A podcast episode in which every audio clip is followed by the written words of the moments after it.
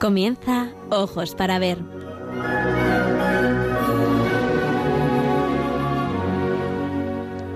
Hoy dirigido por María Ángeles Sobrino.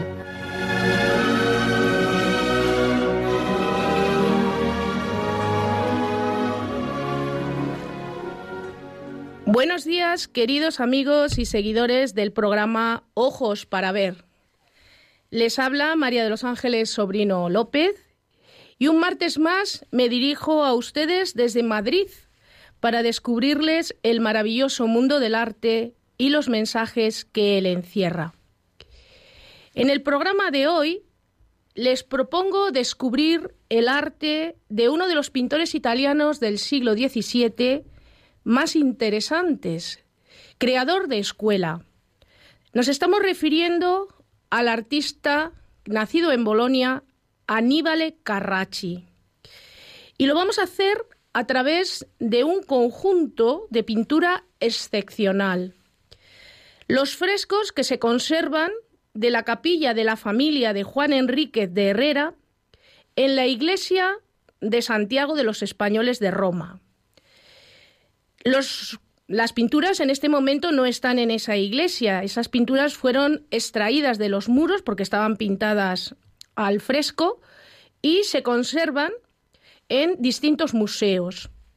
El Museo del Prado dedica una exposición precisamente a este conjunto y es el motivo por el cual eh, yo hoy les propongo visitar esta exposición a través de mis palabras para que luego quien pueda y quiera se acerque al Museo del Prado y visite esta extraordinaria exposición. La exposición va a permanecer abierta hasta el 12 de junio. La muestra se titula Aníbal Carracci, los frescos de la capilla Herrera. Es una exposición que ha sido organizada en colaboración entre varias instituciones. Por un lado, el Museo del Prado, por otro lado, el Museo Nacional de Arte de Cataluña y el Palacio Barberini de Roma. El comisario de la exposición que se celebra en el Museo del Prado es Andrés Úbeda, director adjunto de conservación del Museo Nacional del Prado. La exhibición no es muy grande, ya que se expone en una única sala, en concreto en la sala C en el edificio de los Jerónimos, en la ampliación del Museo del Prado, donde habitualmente se hacen las exposiciones temporales. Es verdad que aunque es una única sala, esa sala está dividida en varios ámbitos que iremos desgranando a lo largo de este programa. ¿Cuál fue el origen de esta exposición? Bien, pues el origen de la misma se encuentra en la reciente restauración que el Museo del Prado ha realizado de los siete frescos pasados a lienzo, repito, que se conservan en el Prado. Pero esta exposición no hubiera sido posible sin la colaboración del Museo Nacional de Arte de Cataluña y la Galería Nacional de Arte Antiguo Palacio Barberini de Roma, porque ellos conservan la otra parte de las piezas que constituían el conjunto decorativo de esta capilla. Y gracias al intercambio de eh, conocimientos, al estudio en conjunto de todas las obras, pues se ha podido poner en valor todo este conjunto. Y el resultado es esta magnífica exposición que presenta el Prado, que después irá a Barcelona y que finalmente pasará también por Roma. Recorriendo la exposición, tendremos ocasión de hablar de la iglesia que albergó el conjunto, del cliente que encargó a Carracci este magnífico conjunto, también hablaremos del artista y de sus colaboradores porque vamos a ver cómo estas pinturas no fueron realizadas únicamente por Aníbal Carracci, sino que contó con colaboradores y veremos por qué y cómo. Y finalmente también tendremos ocasión de hablar un poquito, muy brevemente, porque el tiempo es poco, del proceso de traslado de estas piezas a España. Si desean visualizar algunas de las imágenes del montaje de esta exposición, mientras se desarrolla este programa, pueden hacerlo a través de la cuenta de Twitter de Radio María, que es la siguiente, arroba Radio María Spain. Y ahí pueden ver algunas imágenes que hemos puesto precisamente para que se hagan una idea realmente de cómo se ha montado la exposición y al hilo de lo que yo les voy a ir contando, entiendan también por qué se ha montado de esa manera la exposición. Porque ir a una exposición no es solamente ir a ver las obras, sino entender también por qué los comisarios de las exposiciones hacen esos montajes museográficos que permiten profundizar en el conocimiento de estas obras, porque no hemos de olvidar que las obras están descontextualizadas cuando las eh, estudiamos y las vemos en un museo. En los primeros años del siglo XVII, Aníbal Carracci, que como he comentado había nacido en Bolonia, en concreto en el año 1560, y que falleció en Roma en 1609, se comprometió con Juan Enrique de Herrera a pintar al fresco la capilla de su familia en la iglesia de Santiago de los Españoles en Roma. Cuando nosotros llegamos a la exposición, lo primero que nos da la bienvenida es un maravilloso montaje audiovisual que nos pone en contexto, pero al pasar ya a las salas de exposiciones, en la primera sala nos recibe un maravilloso y magnífico cuadro realizado por Caspar Van Vitelli, que pertenece a la colección del Museo Thyssen-Bornemisza en Madrid, y que muestra una vista de la Plaza Navona en 1699. Es en esta plaza donde se encuentra la iglesia de los españoles en Roma. Por eso esta obra es una obra de inestimable valor no solo artístico, sino también documental. Es decir, el comisario de la exposición nos traslada a Roma. Los que conocemos Roma, hemos tenido esa suerte, bueno, pues a veces esa iglesia la verdad es que nos pasa muy desapercibida. Llama mucho la atención las fuentes de Bernini, otras iglesias que hay en la plaza, pero la iglesia de Santiago de los Españoles suele pasar desapercibida. Bien, pues en la vista de Van Vitel Pueden verla a la derecha de la composición. Carracci fue el creador, el ideólogo de todo el conjunto.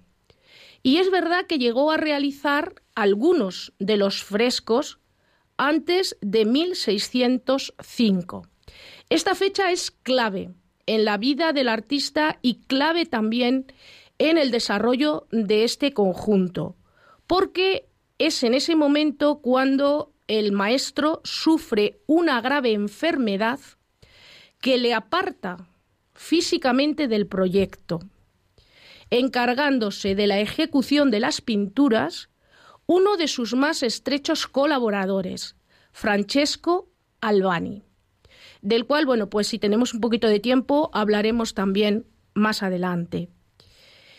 Aunque nos encontramos ante uno de los encargos más importantes que recibe Carracci al final de su carrera artística, es curioso que estos frescos, que tienen por temática la vida de San Diego de Alcalá, les recuerdo, santo franciscano andaluz, fallecido en 1463, son prácticamente desconocidos para el público en general.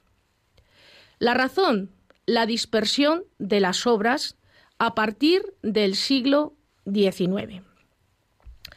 Las pinturas fueron arrancadas del muro de la capilla y traspasadas a lienzo a causa del deterioro de la iglesia, lo que provocó que de, de los 19 fragmentos de pintura mural existentes, solo 16 llegasen a España. Siete de ellos son los que se conservan en el Museo Nacional del Prado y otros nueve quedaron en Barcelona, cuando el barco procedente de Roma llegó al puerto. Se dejaron en la Real Academia Catalana de Bellas Artes de San Jordi y desde allí fueron depositados en el Museo Nacional de Arte de Cataluña, por eso hoy en día los tenemos allí. Y otros tres se depositaron en la iglesia romana de Santa María de Montserrat donde desgraciadamente no han podido ser localizados. Es decir, estos tres últimos no se sabe qué ha sucedido con ellos.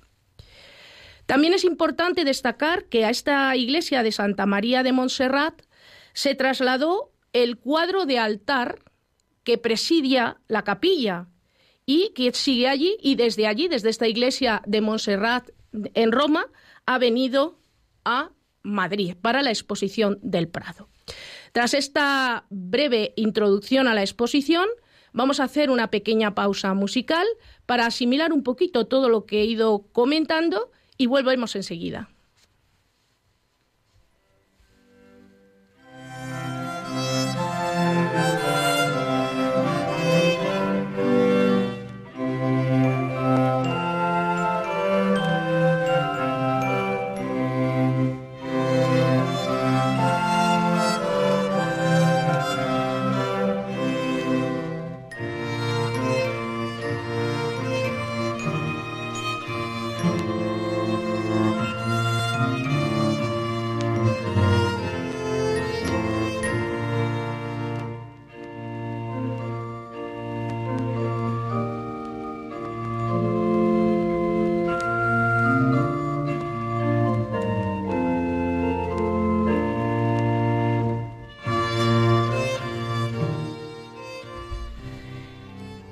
Amigos de Radio María, les recuerdo que estamos emitiendo el programa Ojos para Ver en Radio María y que, bueno, en esta ocasión lo estamos dedicando al conjunto de la Capilla Herrera, creado por el pintor italiano del siglo XVII, Aníbal Carracci, y bueno, que se enmarca dentro del contexto de la exposición que a la misma está dedicando el Museo del Prado y que podrán disfrutar, si lo desean, hasta el 12 de junio.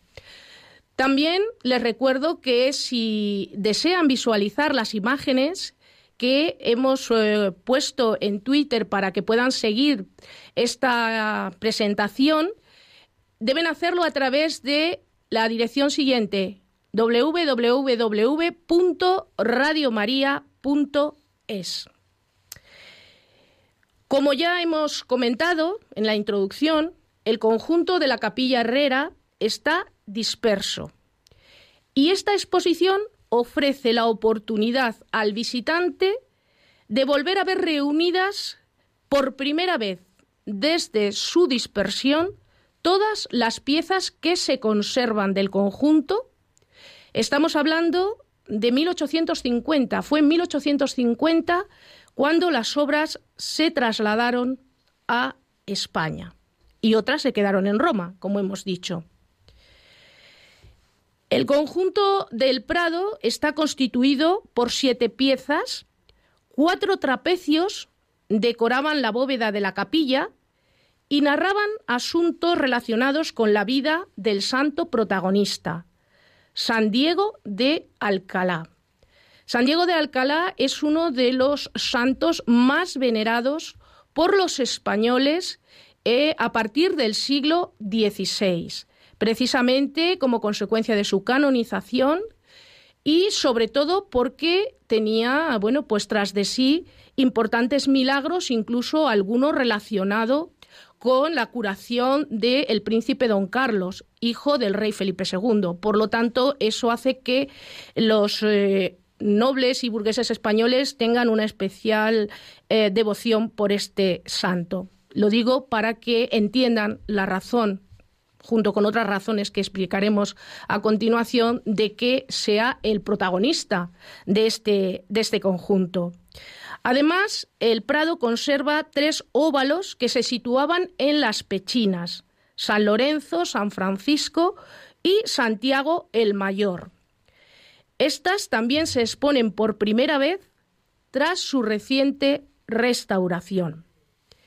En el Museo Nacional de Arte de Cataluña se conservan nueve pinturas murales, las dos que se situaban en el exterior por encima del acceso a la capilla y que representan la Asunción de la Virgen y los apóstoles alrededor del sepulcro vacío de la Virgen, y otras cuatro arrancadas de los muros laterales del interior, que representan los siguientes temas. La presentación de San Diego, la curación de un joven ciego, la aparición de San Diego en su sepulcro y el famoso milagro de las rosas.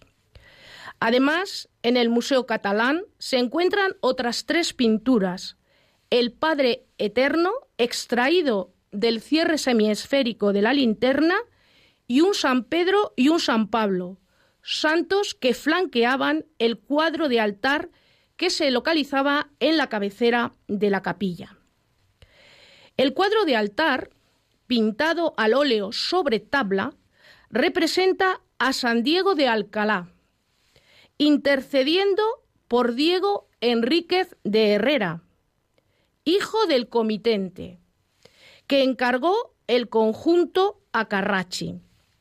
Aquí está la clave de por qué San Diego de Alcalá es el gran protagonista de esta historia, porque precisamente Diego Enrique de Herrera había caído enfermo y no conseguían curarlo. Y su padre pidió a San Diego de Ancalá, patrono de el niño, que intercediera para su recuperación. Como consiguió recuperarse, el padre, a modo de esvoto, realizó esta capilla y escogió este tema de la intercesión de Diego de Alcalá por Diego Enríquez para la pala del altar principal. Esta obra es la que se encuentra en la actualidad en la iglesia de Santa María de Montserrat en Roma. Acompañando a estas pinturas se exponen dibujos relacionados con ellas, estampas que reproducen fragmentos perdidos del conjunto y algo muy interesante, libros de exequias de los reyes de España, donde se reproduce el interior de la iglesia, porque ahora es imposible verlo.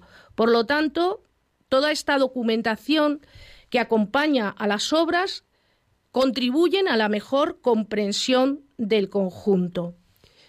La iglesia de Santiago de los Españoles fue desde mediados del siglo XVI y hasta el siglo XVIII, que es cuando comenzó su decadencia, uno de los lugares de referencia religiosa, simbólica y representativa de la monarquía española en Roma. Por lo tanto, estamos en un lugar histórico con una simbología extraordinaria para eh, los españoles residentes en Roma, para la monarquía española, de ahí, bueno, pues que con motivos de las exequias de los reyes se hagan estas publicaciones que acompañan a la exposición. Por lo tanto, un lugar digno de ser recordado. Ahora vamos a ver quién era el comitente del conjunto. Era un banquero palentino llamado Juan Enrique de Herrera, que nació hacia 1539 y murió en 1610. Fue el que mandó construir dentro de la iglesia esta capilla extraordinaria.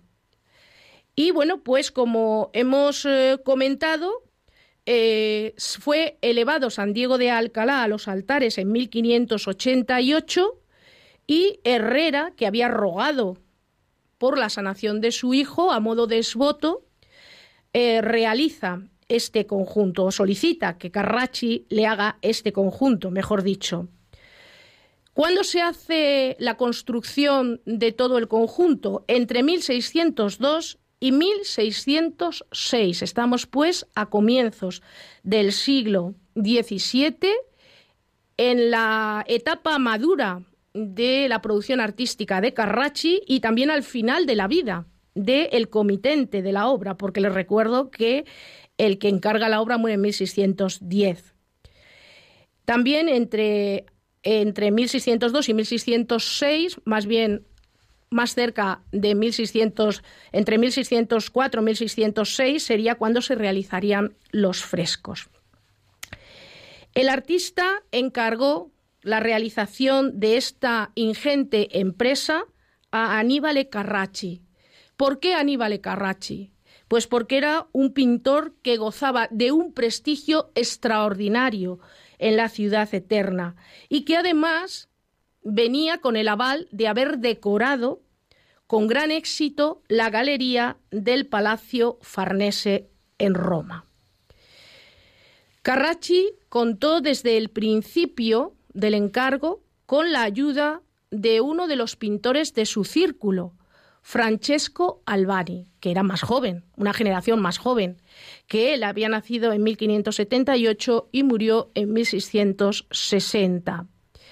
Colaboró, colaboró con él, se formó en el taller de Carracci, colaboró con él, pero esta colaboración, codo con codo, maestro-discípulo, se vio alterada, como hemos comentado, a finales de 1604 o principios de 1605, los especialistas no se ponen de acuerdo, a consecuencia de esa grave enfermedad que afectó al maestro y que le impidió seguir realizando el trabajo. Entonces, eh, Albani tiene que solicitar la ayuda de otros artistas, de otros pintores que también trabajan en el círculo de Carracci, que los conoce a través del taller de Carracci, como Giovanni Lanfranco, que también aparecerá su nombre en el conjunto, y otros artistas menos conocidos. Es verdad que Carracci continuó con la supervisión de los trabajos, pero ya en la distancia, pero y se encargó de la dirección del mismo, pero la ejecución fue de Albani y de estos otros pintores que hemos mencionado.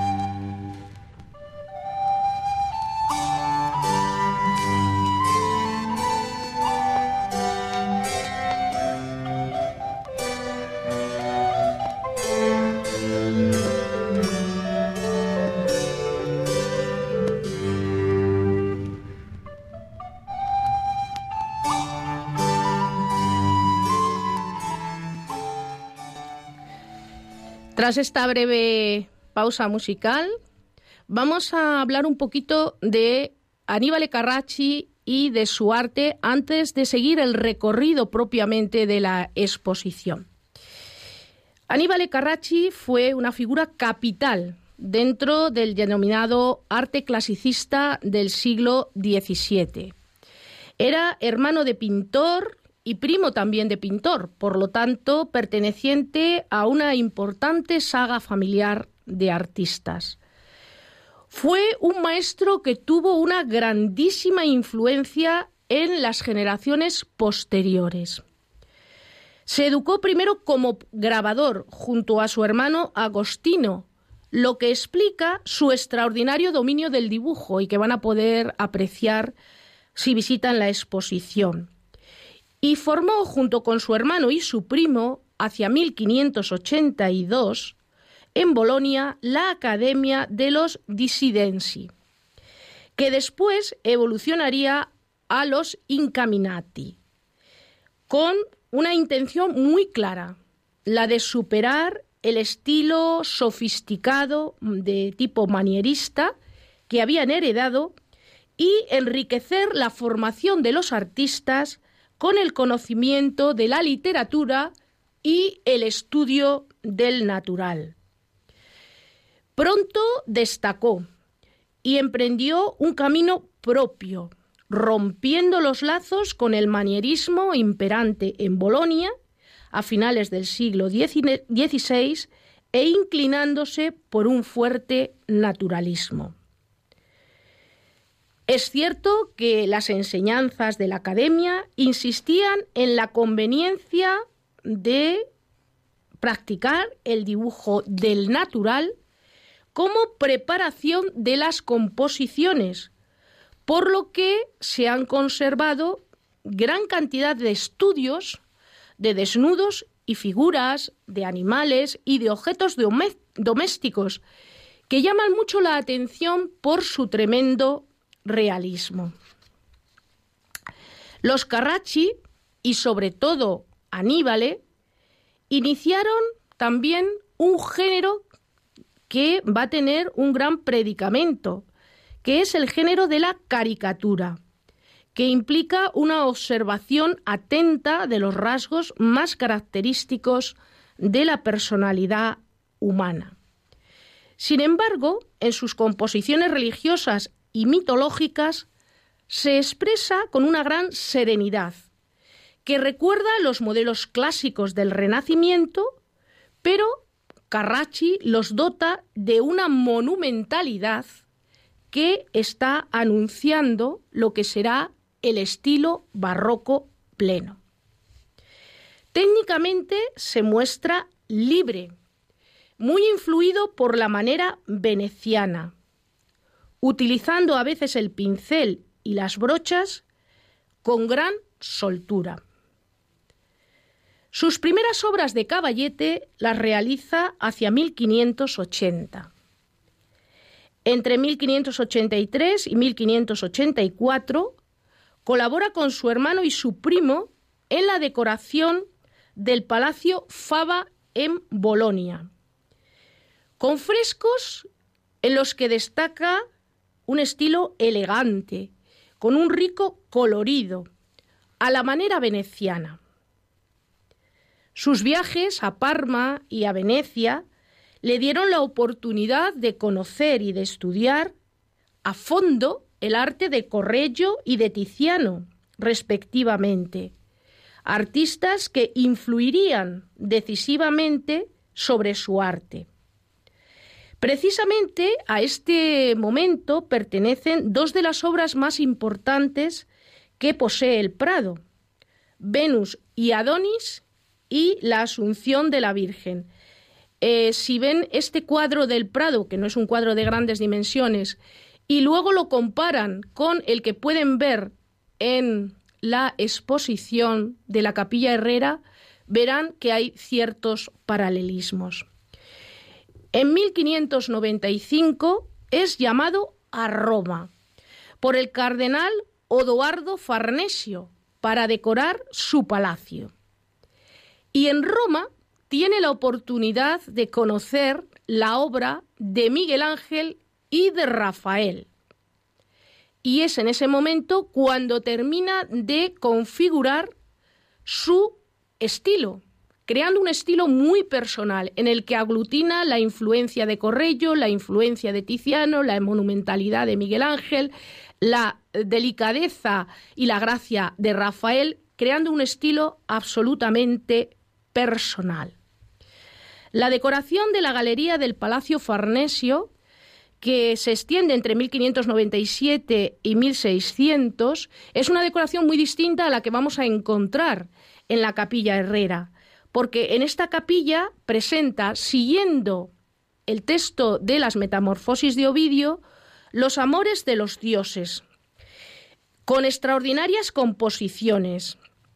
Unas composiciones que se van a constituir en auténtico modelo de ideal de belleza y armonía clásica que van a servir de referencia a las generaciones posteriores pero donde demuestra un maravilloso relato mm, un maravilloso idilio con ese relato literario, a la vez que plasma la naturaleza observada atentamente y, como digo, convirtiéndose en, referente indiscutible de este colaborador tan estrecho que hemos mencionado, Albani, o Domenichino, o el propio Lanfranco, que también intervendrá en el conjunto de la capilla Herrera, e incluso su sombra, su influencia llegará hasta el propio Rubens, este pintor flamenco del siglo XVII, maravilloso gran maestro y creador de escuela. También va a desarrollar una visión del paisaje que irá adquiriendo importancia y desarrollo como protagonista sobre el tema religioso o mitológico que será el pretexto para crear esos extraordinarios paisajes de estética reposada y solemne que va a tener también una gran influencia en los grandes paisajistas del clasicismo romano, que son los franceses Nicolas Poussin y Claudio de Lorena. Como ya hemos mencionado, a consecuencia de una grave enfermedad, en sus últimos años vivió sumido en una gran depresión, porque no podía hacer aquello que más le gustaba, pintar. Pero gracias al apoyo y a la atención de sus discípulos y colaboradores, siguió trabajando sobre sus ideas, sobre sus dibujos y sirvió de inspiración a todos estos discípulos y seguidores que fueron capaces de llevar a buen término los últimos encargos del el gran maestro. Su influencia fue enorme y aunque en el siglo XIX fue acusado de eclecticismo por la crítica artística y ha permanecido olvidado, hoy se le reconoce como uno de los grandes creadores del arte moderno en Europa, equiparable a Caravaggio, aunque como saben tienen un estilo muy distinto. Y esta exposición del Prado no solo pretende recuperar la última creación de este genial artista, sino también devolverle el lugar que le corresponde en la historia de la pintura. Hasta aquí la biografía de este maravilloso artista que yo les invito a que eh, profundicen en su conocimiento a través de las obras que podemos tener en España, pero también cuando viajen a Roma, pues visiten estos lugares en los que pueden admirar su creación. Y tras este inciso para presentar al gran protagonista de la exposición, vamos a hacer ese recorrido de la exposición. La exposición nos propone una evocación de la visita a la capilla Herrera, actualmente destruida. Es decir, cuando nosotros entramos en los distintos ámbitos de la exposición, nos tenemos que imaginar que estamos en ese espacio. En el exterior de la capilla, por encima del arco de acceso, podían verse dos pinturas, precisamente las que se muestran en ese segundo ámbito de la exposición, que son, y les recuerdo, dos de las grandes joyas de esta exposición, la Asunción de la Virgen y los apóstoles alrededor del sepulcro vacío de la Virgen. En el siguiente ámbito nos adentramos ya en el interior de la capilla y en ella y en él, perdón, se exhiben los frescos que se podían contemplar a la altura de los ojos, es decir, la colocación de las pinturas en la exposición está deliberadamente buscada para que el visitante tenga la percepción más óptima de las mismas. Porque cuando los artistas crean sus obras, generalmente conocen el lugar, el espacio en el que se van a colocar y las crean teniendo en cuenta las alturas, las anchuras, eh, la visualización eh, a través del ojo humano, etcétera. Y eso es un poquito lo que han tratado de recrear en la exposición.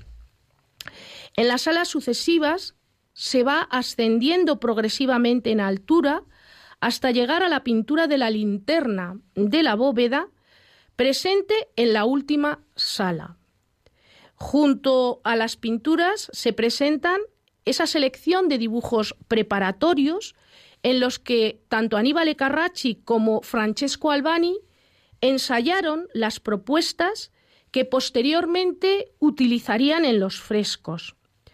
También se incluyen algunas estampas de Simón Guillain que reproducen los tres fragmentos perdidos tras la extracción de las pinturas de los muros originales de la capilla. En cuanto al proceso de realización del conjunto, hay que decir que las pinturas al fresco se iniciaban habitualmente por la parte más alta, para evitar que las sucesivas intervenciones ensuciaran lo ya realizado. Parece obvio. Es por ello por lo que en el exterior de la capilla, Carracci y Albani comenzarían el trabajo por el fresco ubicado en la parte superior, el de la Asunción de la Virgen, para continuar posteriormente con la escena donde aparecen los apóstoles alrededor del sepulcro vacío de la Virgen. Precisamente cuando Aníbal estaba ocupado pintando la Asunción, es cuando sufre el ataque de esa enfermedad que le impidió seguir trabajando en el conjunto. De manera que a partir de ese momento, de hecho los apóstoles fueron realizados por Albani y todo el conjunto mostraría la huella de Albani. Ambas pinturas, las de el exterior de la capilla, son las más bellas de todo el conjunto. Y cuando ustedes visiten la exposición verán también que el grupo de los apóstoles alrededor del sepulcro es también el grupo más colorista de todo el conjunto. A mí especialmente me admiran, y esto es una apreciación absolutamente personal, al ver las obras, al tener la oportunidad de ver las obras en vivo y en directo, no colgadas sobre el muro, sino sobre una mesa, me llaman especialmente la atención las expresiones de los rostros y sobre todo la expresividad de las manos de los personajes representados en esos dos fragmentos. La verdad es que yo sentí una gran emoción cuando vi esas dos eh, pinturas y quiero compartirlo con ustedes. Ya en el interior de la capilla se exhiben las pinturas situadas en la parte baja de los muros. En los laterales aparecen los dos milagros de San Diego, la curación del joven ciego y el milagro de las rosas, ambas realizadas por Albani. En el altar colgaba el cuadro al óleo de San Diego de Alcalá, intercediendo por Diego Enríquez de Herrera, que ya hemos comentado, y cuya atribución es muy controvertida. Los especialistas no se ponen de acuerdo de cuántas manos hay, cómo intervienen, etc. Y a ambos lados están las figuras monumentales de San Pedro y de San Pablo, frescos adjudicados habitualmente a Albani, o Giovanni Lanfranco, este otro tercer artista que aparece como gran colaborador del conjunto. Los problemas de atribución que plantea todo el conjunto tienen dos causas principalmente, según los especialistas. La primera de ellas, el delicado estado de conservación de las piezas, que ha impedido la realización de un buen análisis formal de estilo y en segundo lugar, la propia concepción del trabajo en el taller de Carracci, que dificulta la identificación de las distintas manos. ¿A qué se refieren exactamente los especialistas cuando hablan de esta dificultad de identificación por cómo está organizado el taller de Carracci? Pues a que la inventio, es decir, la invención, la creación de las escenas y de todo el conjunto sí que es exclusiva de Aníbal Carracci, pero él va a compartir con sus pintores de confianza la ejecución. Y en este sentido, a el taller de Aníbal Carracci le sucede lo mismo que sucedía con el taller de Rafael. De hecho, Carracci toma como modelo el propio taller de Rafael, tanto en los aspectos formales como en el modo de organizarlo, recurriendo a artistas muy jóvenes pero de gran cualificación, que le permitieron satisfacer la creciente demanda de obras. Pero fíjense, curiosamente, solo tenemos o tienen los especialistas noticias de la decepción de uno de sus clientes, que precisamente se corresponde con Juan Enrique de Herrera, que se quedó bastante contrariado cuando se enteró de que la ejecución no era del gran maestro Carrache. Es decir, esto les habla de cómo se valoraba la autenticidad, la originalidad de las obras y de los grandes maestros que firman los contratos. En el ámbito siguiente, y seguimos avanzando en la exposición, encontramos las pinturas de los dos medios puntos de la capilla, así como los óvalos que decoraban las pechinas. Las primeras representan la predicación de San Diego y la aparición de San Diego en su sepulcro y son atribuidas habitualmente a dos pintores del círculo de Aníbal Carracci, pero que para nosotros, para el gran público, no son muy conocidos. Uno es Sisto Badalocchio y otro que es más conocido y entre los especialistas españoles y el público español es más conocido, Giovanni Lanfranco, porque tenemos un conjunto de obras muy interesantes en relación con la historia de la Roma clásica que fueron pintadas en el siglo XVII, concretamente en los años 30 del siglo XVII en Roma, para el rey Felipe IV de España, con destino el Real Sitio, el Palacio del Real Sitio del Buen Retiro. Por lo tanto, bueno, pues estamos viendo cómo saltan una serie de nombres que de alguna manera, bueno, pues tienen una conexión importante también con España. Al parecer, bueno, pues la adscripción de la obra de la aparición de San Diego en su sepulcro a Lanfranco está avalada por las proporciones alargadas de las figuras que aparecen en la representación y que son propias del estilo de este pintor. En los óvalos que representan, y les recuerdo porque ya lo hemos mencionado, a San Francisco y a San Lorenzo, se aprecia la mano de Carracci siendo también otras de las pinturas más bellas del conjunto. La representación de Santiago es obra de Albani y faltaría una cuarta obra que se presenta en la exposición a través de una reproducción en vinilo, que es la representación de San Juan Evangelista y que bueno, pues se ha realizado esa reproducción a partir de una estampa y se presenta el libro que representa la estampa de esta figura, para que bueno, pues se pueda ver que históricamente hay una conexión. Vamos a hacer otra pequeña pausa musical para asimilar toda esta información que yo les he transmitido y volvemos enseguida.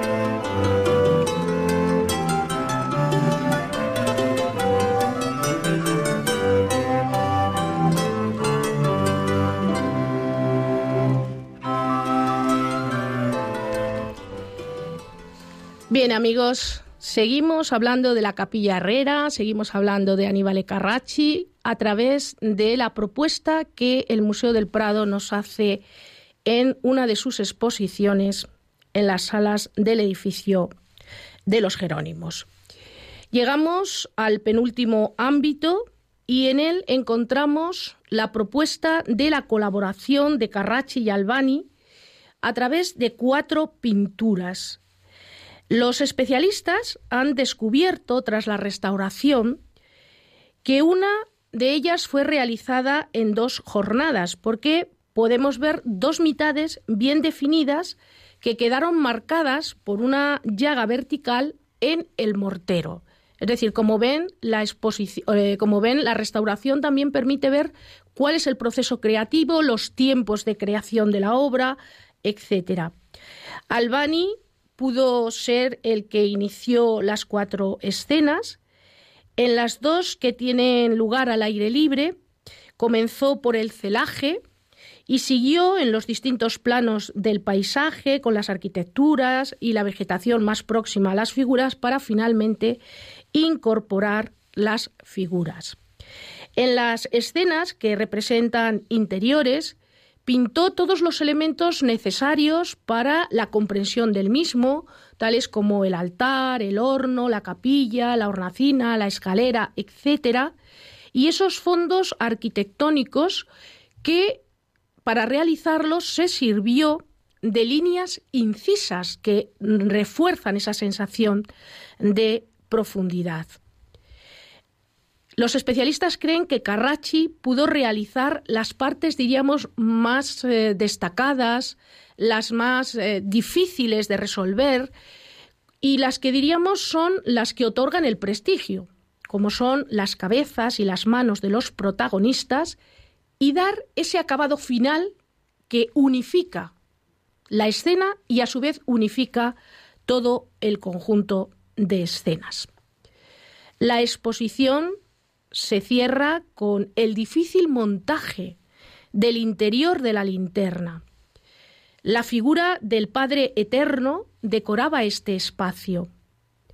Según los especialistas, este fue el fresco realizado en primer lugar y en él, al ser un espacio angosto, Carracci cedió su lugar a Albani. Aquí, eh, aquí estamos ante otra obra también que cuando yo la vi por primera vez me llamó mucho la atención y me llamó también mucho la atención la dificultad para montarla en la sala, porque es una pieza delicadísima. ¿Por qué? Porque se conserva toda la estructura de madera original del siglo XIX, ideada tras el arranque del fresco para sostener la pintura por su parte posterior. Y es una estructura tremendamente frágil. Por eso, a la hora de manipular la obra, hay que tener mucho cuidado. Y van a ver que el montaje, cuando ustedes eh, la vean en la sala de exposición, Parece que es muy fácil porque no se percibe la dificultad del montaje, pero detrás hay todo un entramado eh, donde, bueno, pues se puso a prueba la profesionalidad y la habilidad de los montadores a la hora de trabajar con esta, con esta pieza. La razón de este entramado de madera, de esta cimbra de madera, era mantener la rigidez del lienzo y, evitar las posibles deformaciones de la superficie pictórica que pongan en riesgo su conservación. Hay una responsabilidad de conservar esto, porque es patrimonio. Entonces, bueno, pues desde el siglo XIX esto lo tuvieron muy presente, eran muy conscientes. Y bueno, pues eh, ha llegado hasta nosotros gracias a ese celo profesional por conservarlo para que las generaciones futuras lo podamos lo hayamos podido disfrutar y también ahora nosotros tenemos esa, ese compromiso. y esa obligación para las generaciones posteriores. Bien, queridos amigos de Radio María, si desean contactar con nosotros, hacer alguna aportación y comentar algo en relación con esta extraordinaria exposición, si han estado en Roma, han tenido oportunidad de ver alguna obra de Carracci o en el Prado, cuando han visitado el museo, se han parado, se han detenido ante alguna obra de este artista, les invito a que participen a través del teléfono del directo 91 005 9419 91 005 9419. Bien, finalizando ya nuestra exposición, les diré que los historiadores estiman que los frescos de la capilla Herrera debieron pintarse en un plazo muy breve de tiempo. Nos dicen que los conservados en el Prado debieron de precisar dos jornadas cada uno para su realización, si se suma el óvalo perdido, y 16 días de trabajo o algo más con la colaboración de Carracci y Albani para todo el conjunto, ralentizándose bastante la tarea como consecuencia de la contrariedad que supuso la enfermedad de Albani. La Asunción, una de las obras más espectaculares, nunca me cansaré de repetirlo. Según los especialistas, requirió cinco jornadas. Los apóstoles alrededor del sepulcro, ocho jornadas. Y el milagro de las rosas, seis jornadas. ¿Por qué lo saben? Pues porque están las huellas está la, está la impronta en los restos conservados. La pintura al fresco significa que hay que pintar sobre el muro cuando todavía está fresco. De manera que los artistas tienen que hacer una previsión muy afinada a la hora de realizar sus pinturas diariamente. Por eso, pues como vemos dónde empieza un corte y termina el otro, podemos saber, o pueden saber, mejor dicho, los eh, eh, restauradores, pues cuánto tiempo más o menos pudo durar. Hola, buenos días. ¿Con quién hablo? Soy Ramón. Hola, Ramón. Ah, hola, buenas. Dime, es que te oigo muy mal, no te oigo muy bien, dime. Hola. Ah, oh, bueno. Hola Ramón, bueno, buenos días. llamaba, llamaba para dar un saludo a mi abuela, que sabía que estaba escuchando ahora mismo la radio. ¿Sí? Eh, un saludo, Pepi, te quiero. bueno, pues... bueno, muchas gracias. Disculpe por la gracias a, el programa. Gracias a usted por escucharnos y por intervenir. Muchas gracias. En resumen, la Capilla Herrera fue un trabajo importantísimo dentro de la producción final de Aníbal Carracci, que no lo pudo ejecutar en su totalidad, simplemente iniciarlo, pero que murió el 15 de julio de 1609, tres años después de la finalización de este extraordinario conjunto pictórico.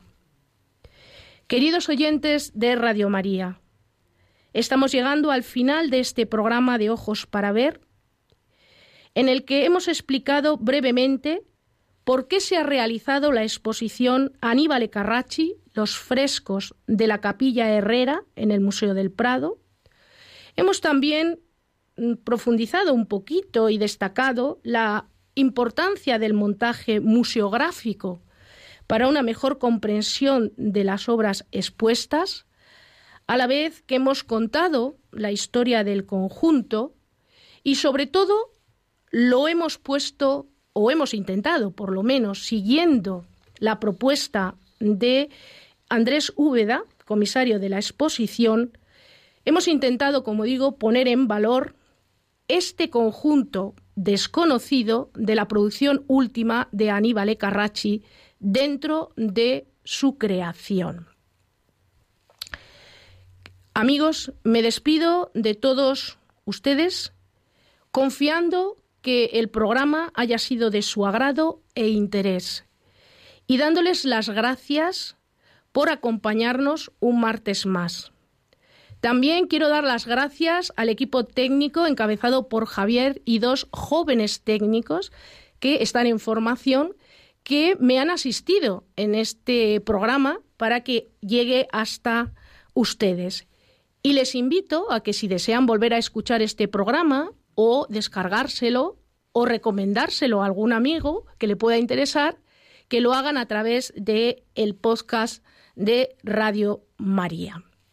Ahora también, si me lo permiten, les voy a invitar a que sigan escuchando la magnífica programación de Radio María que tanto nos ayuda. Que Dios les bendiga, muchas gracias por estar ahí y hasta muy pronto.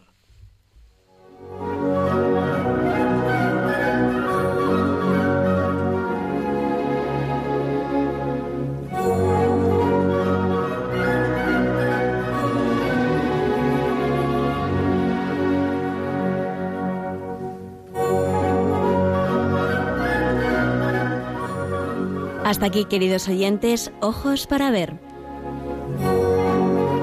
Hoy con la dirección de María Ángeles Sobrino.